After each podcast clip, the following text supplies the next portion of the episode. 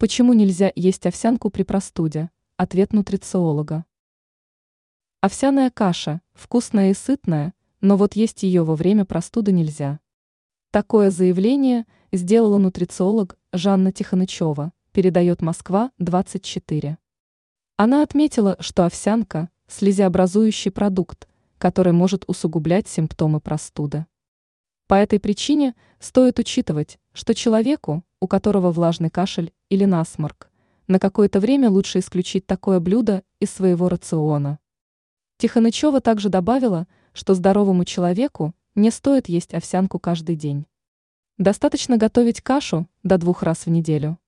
Также стоит отказаться от каш быстрого приготовления, которые насыщены сахаром и другими вредными компонентами. Желательно выбирать хлопья длительной варки и готовить их на воде.